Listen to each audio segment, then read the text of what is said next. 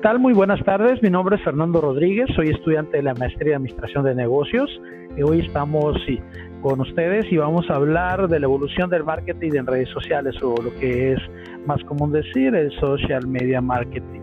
El marketing en redes sociales ha sido una respuesta a los hábitos de comunicación de las personas. Hoy en día las plataformas social media son prácticamente imprescindibles y es muy raro encontrarse con alguien que no esté presente en ellas, definitivamente. Para conocer los cambios y transformaciones de este tipo de marketing hasta nuestros momentos, hasta hoy en día, es importante conocer de dónde procede el término.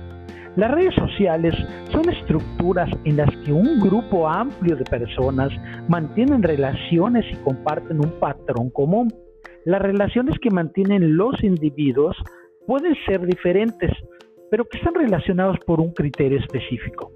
En profundidad, obviamente, cada individuo se presenta como un nodo y la línea que conecta a los nodos es ese criterio que lo relaciona. Los criterios pueden ser profesionalidad, amistad, parentesco, etc. Sin duda, existen redes sociales más allá de Internet, pero fue gracias a este espacio que se popularizó el uso de redes sociales para intercambiar, producir, recibir conocimientos, información, bienes y también la mercadotecnia en las empresas, poder llegar a más, a más mercado, a más clientes. Sí, vamos a hablar un poquito así rápido de los orígenes de las redes sociales. Según diversos autores que hemos visto, la primera red social estuvo así ahora sí que funcionando, ahora sí que eh, al 100 fue el, eh, el classmates.com. La idea fue de Randy Conrad en 1995 y el sitio web buscaba conectar a, antiguos compañeros de colegio, institutos o universidades y su popularidad se hizo inminente y Conrad recibió reconocimiento con premios y Business Reports en 2001, Entrepreneur of the Year. A esta red le precedió sixdegrees.com en 1997 y Open Diary en 1998. La primera era de la red social basada en la teoría de los seis grados de la separación y la segunda será la primera común de blogging de Internet. Otro hito importante fue el surgimiento de Blogger en 1999, un servicio de blogging creado por la empresa Pira Labs y a los que se les atribuye el término blog este servicio fue adquirido en 2003 por Google. En 2002 aparece DeviantArt de la mano de tres ingenieros, Skor Yarkov, Angelo Sotira y Matthew Stephens. Esta web nació con el objetivo de crear una comunidad internacional de artistas en la red. Este espacio ganó mucha popularidad entre distintos tipos de artistas, teniendo en 2007 unos 4.5 millones de usuarios y 50 millones de creaciones. En febrero de 2017 fue adquirida por Wix.com por 36 millones de dólares. El siguiente espacio que buscaba crear comunidades virtuales fue Friendster. En 2002, dos programadores informáticos de California ponen en marcha el proyecto de un nuevo sitio web de citas bajo el nombre de Match.com. Se diferenciaba del resto de los portales de este sitio en que el contacto entre dos personas se realizaba por aficiones similares o por compartir conocidos. Su popularidad creció vigorosamente, logrando millones de registrados en meses, recibiendo una oferta de compra por parte de Google a solo un año de su creación. Sin embargo, varios fragmentos que se dieron así o factores que le podemos llamar provocaron la salida masiva de usuarios. Entre los principales factores fueron los problemas de privacidad, una arquitectura difícilmente escalable y rebelión de la comunidad al, uso de las normas.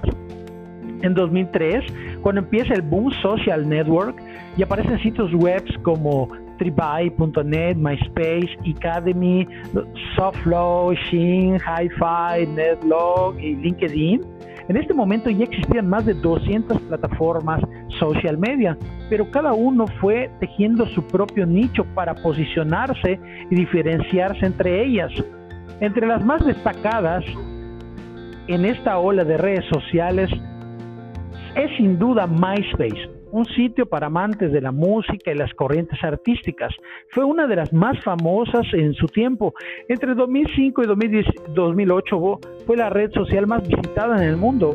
A partir de 2004 se suman otras famosas como Flickr, Target, Orkut y la reina de la corona, Facebook. En 2005 aparece Reddit y Yahoo. Lanza su red social que integraba un blog y álbum de fotos de Flickr el cual cerró en 2009 sin mucho éxito.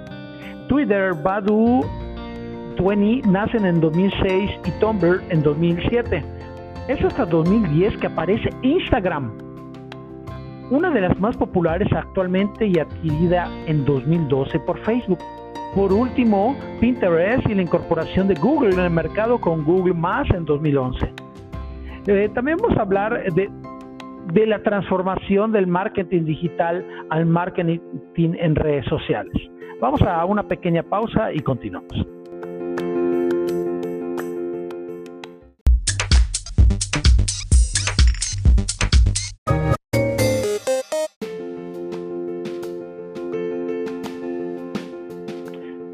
Hola, ¿qué tal de nuevo? Eh, les recuerdo, mi nombre es Fernando Rodríguez. Ahí estamos analizando lo que es la evolución del social media marketing. Vamos a hablar de la transformación del marketing digital al marketing en redes sociales.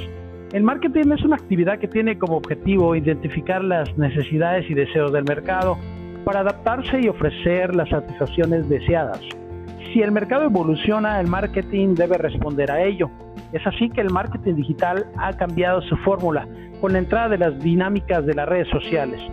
Los social media plan son procesos recientes y en constante reinvención.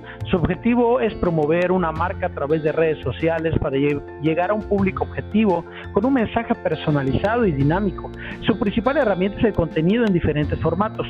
Las redes son plataformas para socializar y no son plataformas publicitarias donde comúnmente se realizaban las acciones de marketing tradicional. Es así que el enfoque cambia y vender deja de ser la prioridad fundamental de estas plataformas. Con ellas buscamos conseguir información útil para captar a nuevos clientes. Las redes sociales trajeron consigo las 4C del marketing. Maravilloso. El contenido, el contexto, la comunidad y las conexiones. Recordemos que el contenido es la clave de toda estrategia social media y el contexto es cada red social tiene una forma de ser.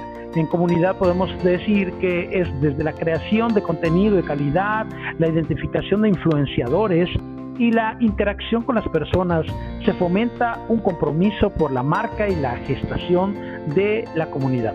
Las conexiones también es un punto importante. Es, ¿Por qué? Porque da la investigación que se activa en redes sociales, es elemental, se sabe escuchar y estar pendientes de las últimas estadísticas.